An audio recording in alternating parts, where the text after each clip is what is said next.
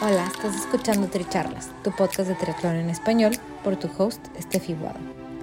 Este es un espacio donde triatletas y en ocasiones atletas de diversas disciplinas nos comparten sus experiencias y lecciones aprendidas. Además, podrás escuchar de expertos y o conocedores sobre temas que te ayudarán a potenciar tanto tu desempeño físico como mental. Nuestro objetivo es que de cada episodio te lleves información valiosa para acompañarte en tu crecimiento de mente, cuerpo y espíritu. Déjate inspirar y ponte a entrenar. Si te gusta lo que escuchas, te agradecemos compartas el episodio, nos sigas y nos apoyes con un rating de 5 estrellas.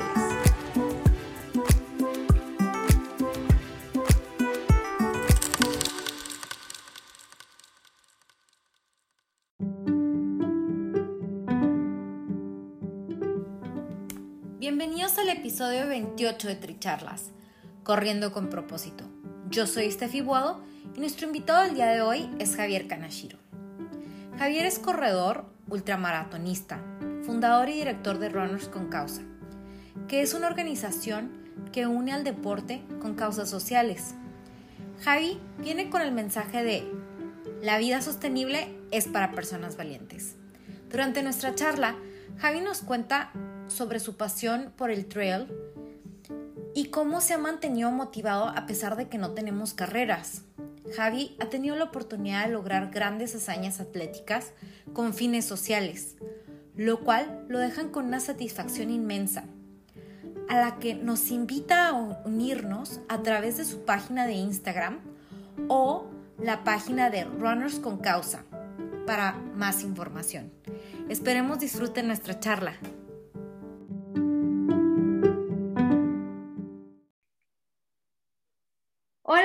Bienvenidos a Tricharlas. Hoy estoy aquí con Javier Kanashiro. Javi, no sé si nos puedas ayudar contándonos un poquito más de ti, presentándote. Hola, Steffi. ¿Cómo estás? Gracias por la invitación. Eh, sí, bueno, presentarme. Bueno, yo soy Javier Kanashiro. Eh, soy runner hace unos casi cinco años, cuatro años y medio, un poco más eh, ultra maratonista hace poco más de dos, así que ha sido una transición bastante rápida. Eh, bueno, además, eh, fundador y, director de una organización social que une el deporte y el running, que se llama Runners con Causa, en la cual ayudamos proyectos sociales. Y bueno, principalmente lo que más me gusta es correr montaña, ¿no? trail running. Ok. Y además de eso, ¿qué haces tú en tu, en tu día a día como de trabajo? A ver, eso es claro, de la parte deportiva. De la parte laboral, bueno, trabajo en, como jefe de ventas de energía de una generadora eléctrica. Es energía renovable también. Eh, bueno, es una empresa de Noruega, pero es la sucursal de Perú. Súper, bueno, e esa es otra parte, ¿no? Javi está en, en Lima, entonces por ahí tenemos como ese, esa, esa, esa cosa en común a Perú, este, porque yo viví ahí un par de años y así fue como, como di con, con Javi, porque tiene precisamente esto de, de, de corredores con propósito, ¿no? Este, y, y, ahorita trae una, una playera que dice la vida sostenible es para... Para personas valientes. Para personas valientes, me encanta porque aparte es amarilla y, trae como que el mensaje bien claro, ¿no? Y, y, me gusta hacer las descripciones porque tal vez la gente que está solamente escuchando el podcast no puede vernos, entonces que, que, que se queden un poquito también con esa imagen de, lo, de, los, de los que pueden ver el video, ¿no? Entonces yo creo que es un mensaje que a lo mejor también querías dar el día de hoy. Sí, de hecho, este, trayendo justo a colación este polo. Este polo lo hace una organización que se llama Juguete Pendiente, que es la principal ONG con la que hemos trabajado en Runners con Causa. ¿no? Entonces, todos nuestros, la mayoría al menos de nuestros propósitos han ido con ellos. Y nada, se ha hecho una conexión súper, súper bonita, los mensajes que transmiten son siempre positivos y creo que también le han dado un poco de, de color a, esta, a, esta, a este último año, bueno, 2020 y ahora 2021, que ha dado complicado, pero pero, pero un mensaje de que sí se puede, ¿no? Que sí se puede salir adelante si es que, si es que todos nos unimos para, para ayudar a los demás. Claro. Y bueno, para, que, para entrar un poquito más en contexto, o sea, Javier ha hecho ultramaratones, nos estaba contando ahorita, o sea, eso es siempre más de 42 kilómetros, ¿no es cierto? Así es. Sí, de hecho, eh, distancias, o sea, aproximadamente entre 50 y 100, ¿no? Es lo que yo estaba haciendo. Qué intenso eso. Para mí me suena como imposible, ¿no? Pero, pero, pero bueno, existen, existen las personas como tú que en realidad eso es como lo que los mantiene ahí motivados, ¿no? de hecho, creo que cuando entras a este, o sea, que definitivamente es otro tipo de disciplina pues que las demás también son súper válidas, maratón, media maratón, gente que se prepara solo para 10 kilómetros, por ejemplo, a toda velocidad, ¿no? En este caso, claro, el ultramaratón no se corre a un ritmo de maratón, eh, se va un poco más lento, efectivamente, de hecho, la mayoría de ultramaratones son de montaña, entonces, eh, pues hay lugares de puntos de hidratación donde paras, recargas, comes algo y continúas, ¿no? Y, y siempre creo que, o, la mayoría que anda en esto, tiende a buscar distancias más largas siempre, eh, o a veces con más desnivel, con complejidades mayores, puede ser climas también, no lo sé, o diferentes superficies. Pero ya anda un poco más, el, reto anda un poco más por ahí, que por muchas veces que por la velocidad, ¿no? Cuando también se podría ensayar velocidad, pero tendrías que volver a correr la misma carrera dos veces, por ejemplo, para ver si mejoraste en tiempo, ¿no? Ok, entonces siempre es como que el reto es poder hacer algo más, como que empujar el cuerpo un poquito más. Sí, de hecho, como te decía, en, cualquiera de las, de las circunstancias siempre el reto está en, irte un poco más hacia el límite, ¿no? Puede ser, como te digo, o, o, correr en altura, por ejemplo, en la sierra 50 kilómetros, o correr en la costa 80 kilómetros con sol. Ambos te van a llevar al límite y te van a, o sea, te dan esa sensación de ir un poco más allá de lo que tú creías que eras capaz. Y, cuéntanos un poquito de tu trayectoria. Tú siempre hiciste deporte, siempre fuiste atleta. ¿Cómo fue que llegaste a, ok, voy a correr distancia ultra? En realidad, este, no siempre, o sea, de hecho yo comenzado desde niño haciendo natación, pero hasta ser hasta los 18 años y luego con un hueco hasta los 25 años más o menos, o sí, 25 años en los que en, realidad eh, dejé de hacer deporte, me dediqué un poco más, bueno, a estudiar y, todo, y a, la universidad, pero también llevaba una vida bastante más desordenada, eh, alimentación bastante más desordenada, un poco más pensando en fiestas y eso, que creo que a partir de los 18 un poco que esa es la onda de la mayoría, pero totalmente alejado del deporte, ¿no? Y, y especialmente yo creo que del deporte y de la vida saludable. Pero bueno, hace como cinco años decidí comenzar a, a, moverme más a un tema más de por salud, un tema más de, sentirme yo mejor, eh, rendir un poco mejor también en el trabajo. Iba más por un tema de salud, no iba más por un tema deportivo. Y ahí decidí hacer este, ejercicios funcionales. No tenía nada que ver con correr. Pero ahí haciendo ejercicios funcionales es cuando, cuando, cuando hago el cambio, porque me proponen correr media maratón de pista, luego paso de media maratón de pista en el interín en el que me iba preparando. Estamos hablando comenzado corriendo 2 y 3 kilómetros, ¿ah? no, no, más que eso, o sea, 2, 3, 4 kilómetros, 5 era mi máximo. Pero en el interín, pues, que vas aumentando la distancia, este, conocí el trail running en la mitad, así del entrenamiento de esta media maratón de pista, y me enganché ahí, me inscribí a mi primera carrera sin, sin pensarlo mucho, que 21 kilómetros en el Endurance Challenge, que es en, Pachacamac, en, Lima. Y ya, de ahí para adelante, en realidad, ahí, ahí descubrí que se podía correr ultradistancia. Y bajaste mucho de peso, o sea, fue un cambio de salud que, que, que comenzó así con el funcional y luego te, te, absorbió el trail. Sí, o sea, son, han sido, pues será cerca de, de entre 25 y 30 kilos. Yo, ahorita la verdad que ni me acuerdo la, el peso anterior, pero andaría por ahí. Y, y, claro, o sea, se me hizo, yo totalmente transparente, se me hizo mucho más fácil eh, continuar el estilo de vida saludable al ya encontrar un deporte que tenía retos detrás, es decir, que podía buscar distancias más largas. Me di cuenta, como te digo ahí, que había gente que hacía 50, 80 kilómetros. Para mí eso era, ni, ni, en, o sea, ni en carro lo hacía, así te la pongo, ni siquiera lo pensaba, ¿no? Pero, entonces eso, eso, eso me hizo, creo yo, que la transición hacia, hacia continuar una vida saludable, ya volverlo estilo de vida y no que sea una dieta, este, definitivamente el encontrar una pasión, eso me facilitó muchísimo el camino, ¿no? Y mantenerlo, ¿no? Que es lo más importante. y, y, cuéntanos, ¿cuál fue tu primera carrera ultra? O sea, ¿cómo, cómo entraste ya a esas distancias de, hice un 21K, me encantó, y luego te saltaste de 42 a eso, ¿cómo fue esa, esa parte de la historia?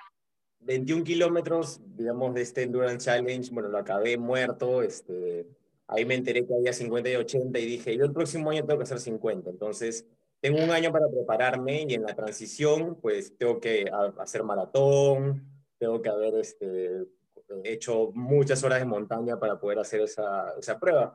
Entonces, ahí en es, durante ese año pasé de 21, por ahí algún fondo de pista de 30, luego un fondo de trail, llegué a ser 30, eh, luego me fui a maratón de pista. Recuerdo que corrí un par de maratones que habían en Lima, las únicas dos me parece que se, que se organizan durante el año, esas dos las corrí. Eh, y ya luego, después de, después de esas maratones, eh, que más o menos habrán terminado como en septiembre más o menos, me fui puro fondo de montaña ya para llegar a los 50K, ¿no? Entonces, nunca había hecho 50K, pero sí había llegado a hacer maratón de montaña, eso sí, entrenando había hecho 42K de, de pura montaña y, ya me mandé. Así que el 2019 fue la primera ultramaratón que fueron esos 50 kilómetros. Una, una aventura, pues fueron como siete horas, siete horas más o menos. Este, y te pasa de todo, ¿no? En siete horas, imagínate corriendo, ya te pasa, se te pasa la vida ahí, ¿no? Yo también, y, la verdad que no me doy cuenta de, de las siete horas, pero sí de, de, los altibajos que es la ultramaratón, ¿no? Puedo comenzar muy bien, luego hay bajón, luego regresa, regresa el ánimo, se puede volver a ir, pero así, ¿no? Ir sobrellevando, ir sobrellevando y, por ejemplo, si alguien estuviera interesado en hacer uno de esos, ¿tú qué le dirías? O sea, como, no sé. Mira, yo diría que hay que prepararse, hay que respetar esas distancias, eh, bastante diría yo. Se puede preparar, eh, en un año yo creo que si es que ya tienes alguna base de, pista de media maratón o, si es de maratón mejor, pero si es que, si es que no tuvieses tendrías que, que entrenar bastante yo creo que hay que entrenar muchísimo en el, en el cerro, en la montaña. O sea, no, no es lo mismo eh, hacer 50 kilómetros de pista que 50 kilómetros de montaña. Este, hay que entrenar en el sol, hay que, por lo menos, en lo que a mí respecta, o que lo que yo hago, por lo menos unas tres veces a la semana hay que ir a montaña, porque, porque tienes, los tobillos tienen que acostumbrarse a, a, estar doblándose, a, a fortalecerse, pero, pero lo que yo diría es que se aventuren, que prueben con una distancia más corta, con entre, yo creo que entre 10 y 20 kilómetros, y, si les gusta, si les gusta la naturaleza, si les gusta tipo, la aventura, ya la ultramaratón es vivir toda la aventura en, en un solo día, ¿no? Así que diría que se animen y que la van a pasar re bien, estoy convencido. Si les, les gusta la, la naturaleza, la van a pasar muy bien es que eso, ¿no? Es como el factor naturaleza lo que te, lo que te jala. Y, y, bueno, yo, yo quisiera saber, ¿cómo le hiciste cuando nos encerraron y cuando fue el primer este lockdown? ¿Cómo le hiciste tú para sobrevivir? ¿Estás acostumbrado a meter tantos kilómetros? Sabes que ahí yo, yo, no, yo no hacía nada de bicicleta, este, nada, nada, nada, ni siquiera de paseo. Este, bueno, tenía una bicicleta con la que a veces iba al trabajo, pero nada más. Eh, pero sí me había comprado una bicicleta de ruta hace unos meses antes del, lockdown porque tenía esa idea de, oye, quiero hacer entrenamientos cruzados y la bicicleta me va a ayudar para soltar las piernas. Entonces, ahí nomás decidí comprarme un trainer, estos Smart Trainers, este, y ya tenía la bicicleta, bueno, la puse en el trainer, me lo compré al inicio de la pandemia. Cuando me di cuenta que era lockdown, dije, bueno, algo voy a tener que hacer, me compré el trainer. Y ahí me metí a, hacer, metí a Swift y ahí descubrí que podía estar horas también. O sea, así como estaba siete horas corriendo, me podía meter cinco horas subido encima de la bicicleta. Entonces, creo que eso me ayudó muchísimo a sobrellevarlo, ¿no? Porque los fines de semana que estaba acostumbrado a hacer fondos largos de running, los podía hacer en la bicicleta, ¿no? Y encima habían fondos con desnivel también en Swift, el de Smart Trainer te permitía hacer eso.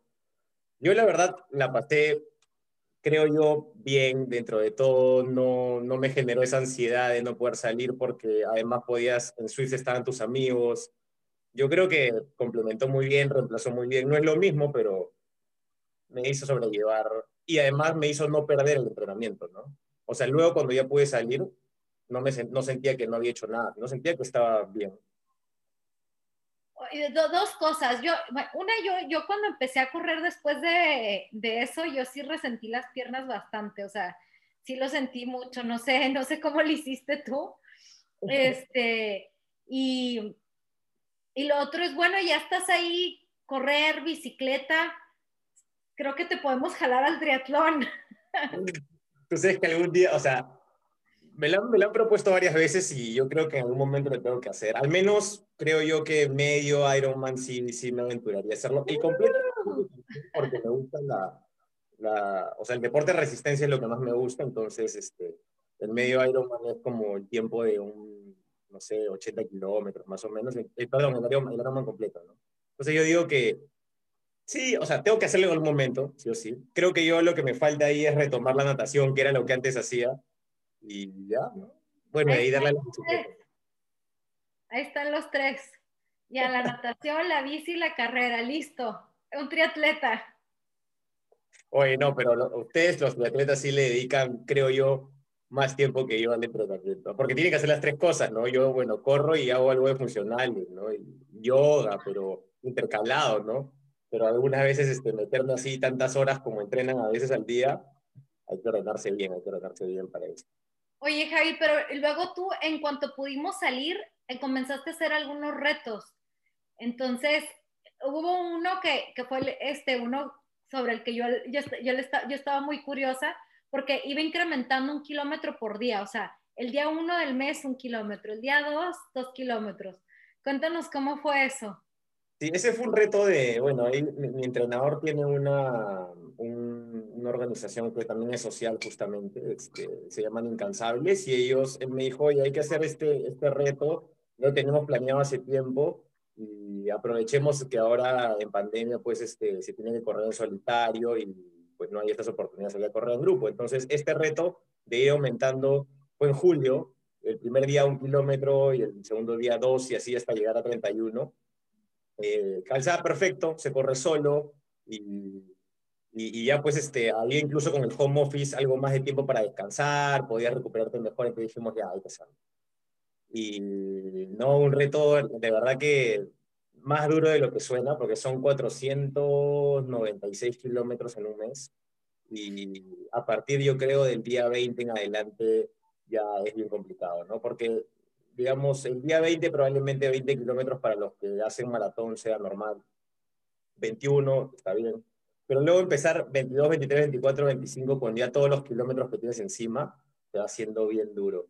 Y, y, a pesar de que cualquiera pensaría, oye, al, último día llegas más cansado, este, en mi caso fue, no fue así, tuve como mi crisis así de, de, cansancio máximo y de dolor en las piernas entre el 25 y el 28, pero el día 29, 30 y 31 fueron mis mejores días, incluso mejor que los 10K, mejor que, lo, que los 15K.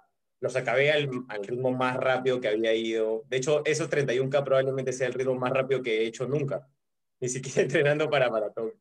Este, así que, o sea, ahí igual para mí fue nuevamente probar, oye, el cuerpo, si tú lo haces descansar bien, si comes bien, si te preocupas en recuperarte, si se puede llevar, llegar a, hacer estas distancias, si se puede llegar a esos esfuerzos. ¿no? O sea, una vez más, probar que el límite estaba un poquito más allá, este, y si, pero si lo pasas, todavía podías continuar, ¿no? O sea, para mí en el 25 dije ya aquí, o sea, aquí quedo, pero Ahí, bueno, conversando igual con mi entrenador, me decía, no, descansa bien, descansa bien. Al siguiente día sal y comienza despacito. Y así efectivamente, comienza despacito y acaba. Y así se van pasando los días, ¿no? Claro, y, y lo dices simple, pero al final es como, o sea, ese mes completo fuiste un atleta, porque sabías que el día siguiente ibas a volver a salir y ibas a volver a hacer, o sea, hoy hice 18, mañana hago 19, el día que sigue no es que voy a descansar, voy a hacer 20 y, y te tienes que recuperar, tienes que dormir, o sea, fuiste un atleta así todo el mes. Y, y hay que trabajar, ¿no? O sea, también lo que hay que entender es que, claro, no, no es que yo digo, ya, yo puedo correr cuando yo quiera, ¿no? O sea, tenía que correr en la mañana, este, sí o sí, antes de trabajar. Incluso los 30 o 31 kilómetros había que hacerlos antes de trabajar, ¿no? Porque normalmente uno 30 o 31 kilómetros los hace un fin de semana. En este caso no cayeron fin de semana, cayeron, me parece, por ahí viernes o jueves, los últimos kilómetros, ¿no?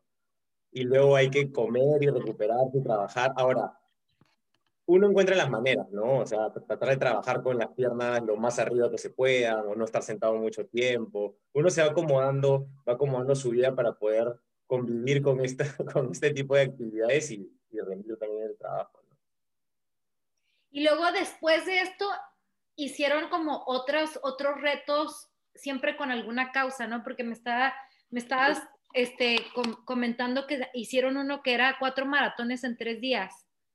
Y ese ha sido el último, ha sido hace un par de semanas. Eh, era, era un reto por la educación, eran recorrer 340 kilómetros, porque es la distancia de Lima a Huancavelica, que es donde está el proyecto social que se, que se estaba apoyando. Era la educación de 4.500 niñas.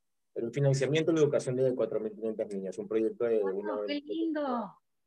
Que se llama CARE. Entonces, la dinámica era esa, ¿no? Llegar corriendo hasta Huancavelica. Por las restricciones de toque que y todo lo que se, que se puso, no se pudo ir hasta Huancavelica, porque sí era el plan, pero se hizo en Lima.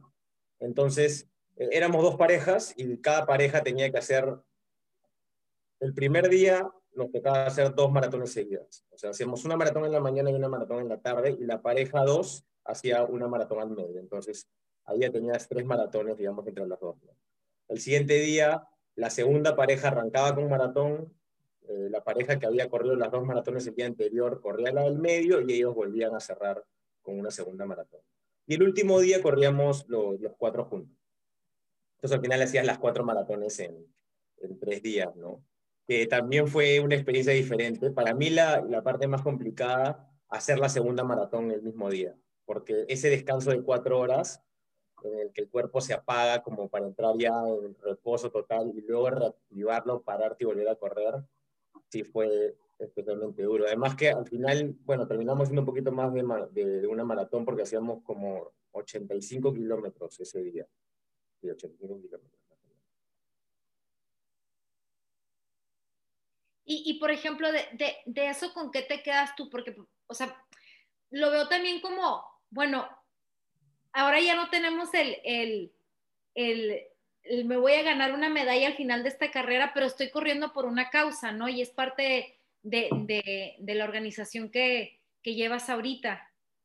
Sí, yo creo que eh, son motivaciones bien distintas. Eh, cuando uno entrena para una carrera, está esperando que, que, llegue ese momento y como tú dices, cruzar la meta es el objetivo. La cruzas y bueno, sea para ganar o sea para acabar la carrera, cual sea tu objetivo, eh, lo cumples, ¿no? Pero aquí, eh, aunque, aunque probablemente la gente no, no, no, no, lo interiorice así, cuando vas a hacerlo por un propósito este, solidario, ese día se siente como una carrera. O sea, el día que partes, se siente igual que la meta. A pesar de que no esté toda la gente y no esté el arco de salida, eh, ponerte a pensar por qué lo estás haciendo hace que se sienta como que estás iniciando la carrera y terminarlo pero siempre tener en cuenta que lo estás haciendo no por ti, sino por otros, se siente, creo yo, que hasta mejor que acabar una carrera. O sea, ¿por qué? Porque el resultado final no es una satisfacción tuya, ¿no? sino es una ayuda que se está llevando otro. Y, lo único que tú estás haciendo, yo creo ahí, es, es demostrar que, que se pueden hacer cosas increíbles por promover que hay, que hay que ayudar a las personas. ¿no? Entonces, si, si esas cosas que uno hace van a ayudar a que otras personas se interesen en el propósito o se interesen en apoyar el propósito o simplemente ya no apoyarlo, pero se interesen en enterarse de qué proyecto social es y quizá algún día ser voluntarios o quizá algún día querer correr por ese propósito, ya con eso basta, ¿no? O sea, ahí está, para mí es más que una medalla, o sea, me lo voy a llevar para siempre conmigo eh, no necesito algo, digamos, colgarme algo para recordarlo, sino para mí siempre va a estar aquí, ¿no? Encima son tres días este, en los que tienes que estar pensando en eso, porque abandonar es sencillo, ¿no? Este, y decir ya no puedo más es fácil, ¿no? Eh, yo creo que el reto está en, si te lo propones, si, si tienes un compromiso con ese propósito, tienes que empujar hasta el final, hasta lograrlo. Claro, y al final no es como, exacto, no tienes esa medalla, ¿no? Pero es como el, yo me comprometí por este propósito y lo voy a lograr, ¿no? Entonces me imagino que es algo que también vas pensando mientras vas recorriendo las, los kilómetros. Sí, yo creo que te acuerdas cuanto más estás sufriendo, ¿no? Cuando más estás sufriendo ahí te acuerdas de, que, de por qué lo estás haciendo, ¿no? Porque generalmente uno cuando está en una carrera a veces y está en, una situación en la que, no sé, te da un bajón de energía o te duele algo, eh, te cuestionas por qué lo estás haciendo, ¿no?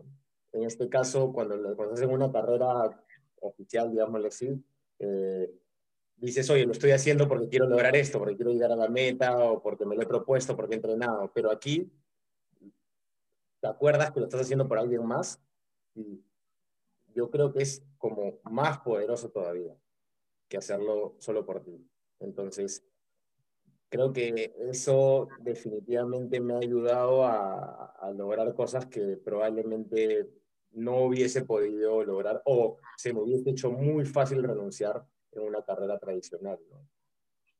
Y yo creo que ahí es ese factor que te sorprende siempre, ¿no? Es como, wow, yo no pensé que fuera capaz de, ¿no? O sea, de wow, llevé mi cuerpo al límite y un poquito más esta vez.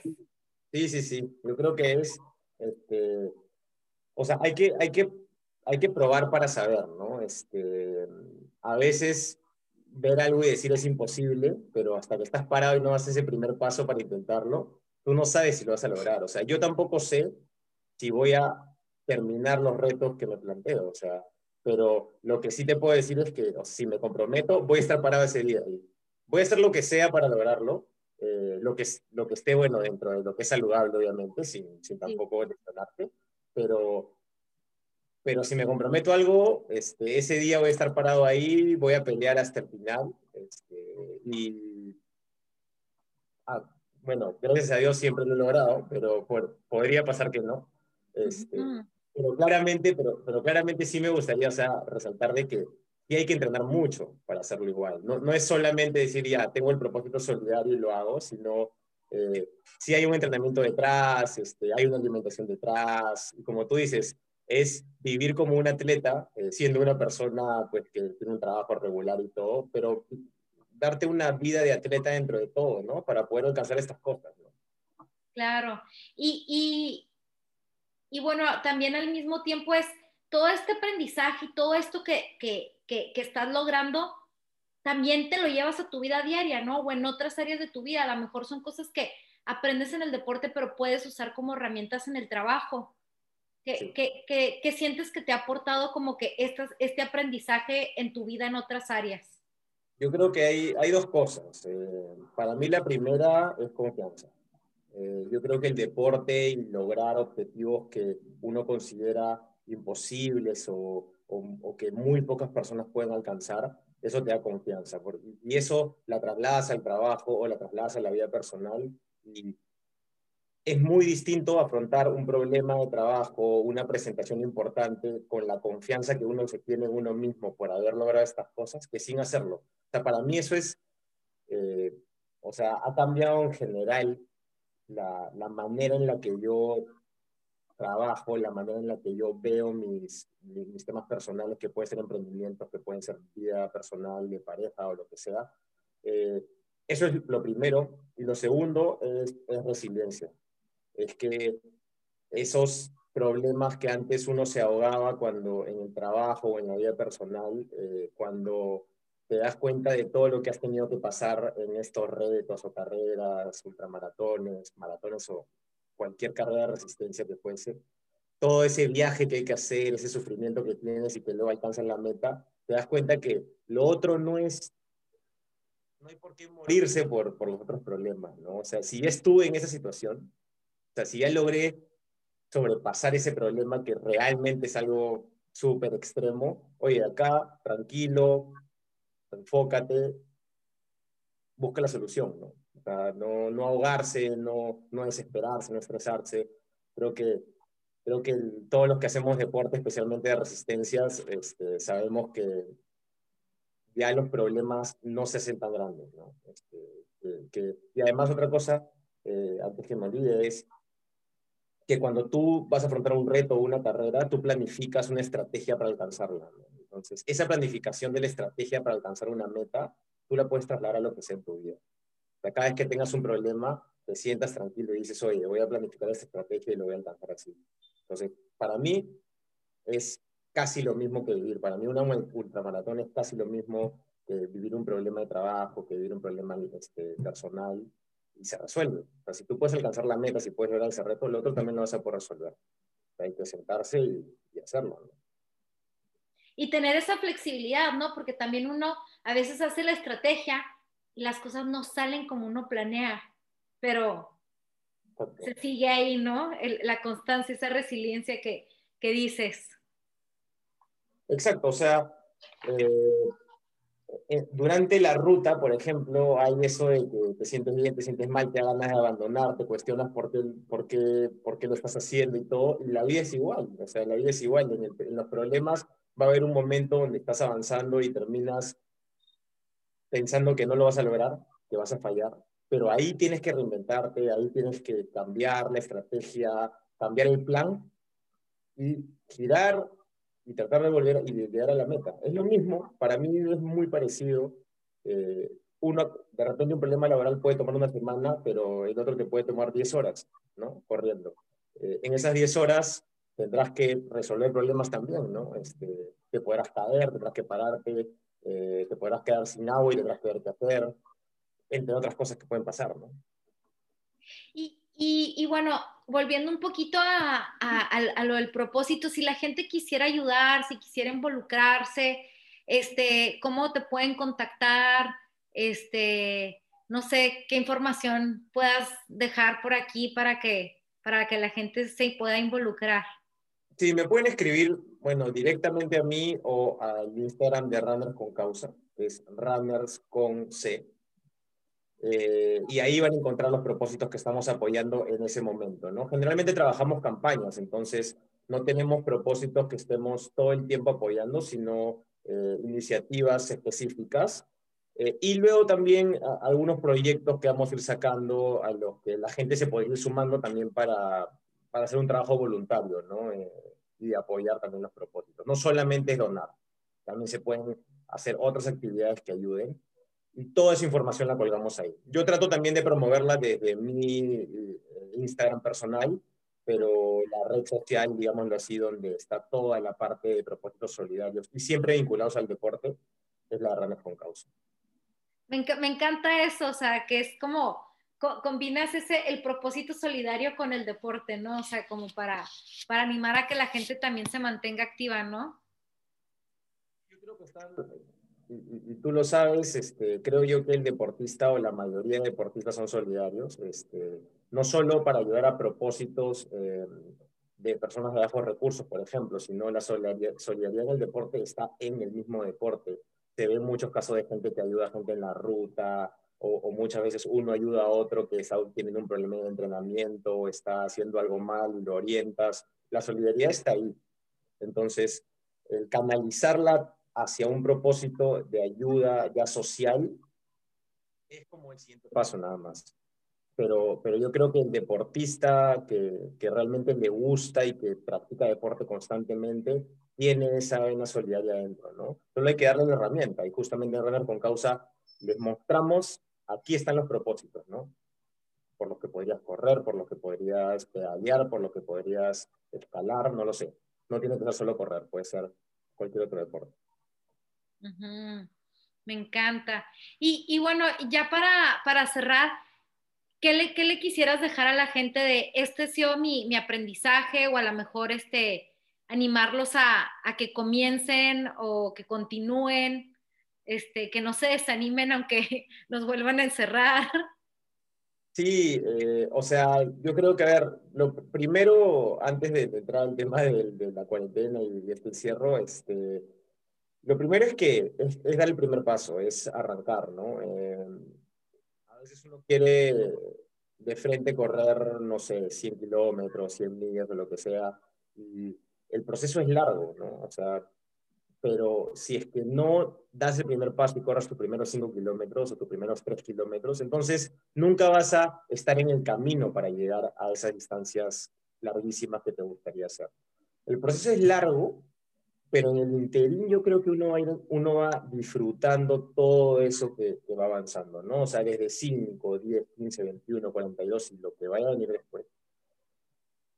Uno hay que, o sea, todos los días trata de que ese día te sientas una mejor persona.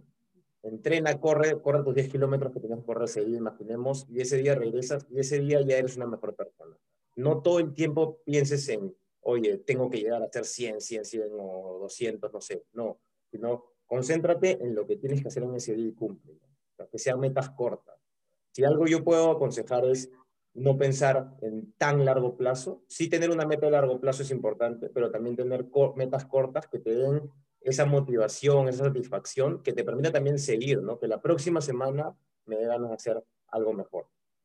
Puede ser más tiempo, puede ser más distancia, todo va a depender de, de cuál sea tu objetivo.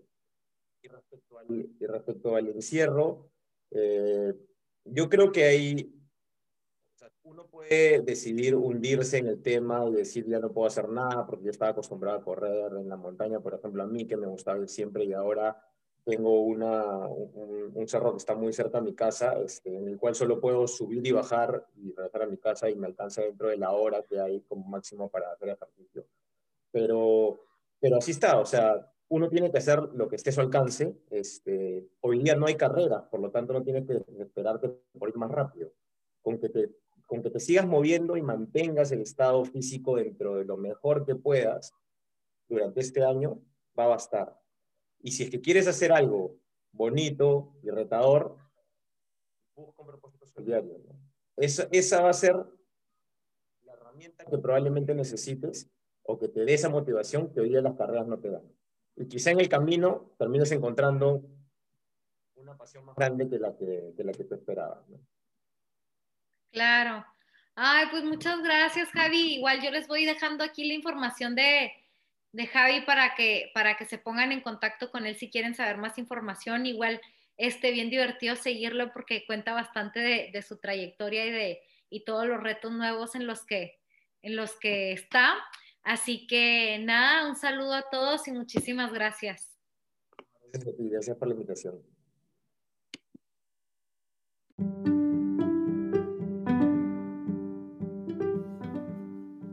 Gracias por ser parte de esta charla.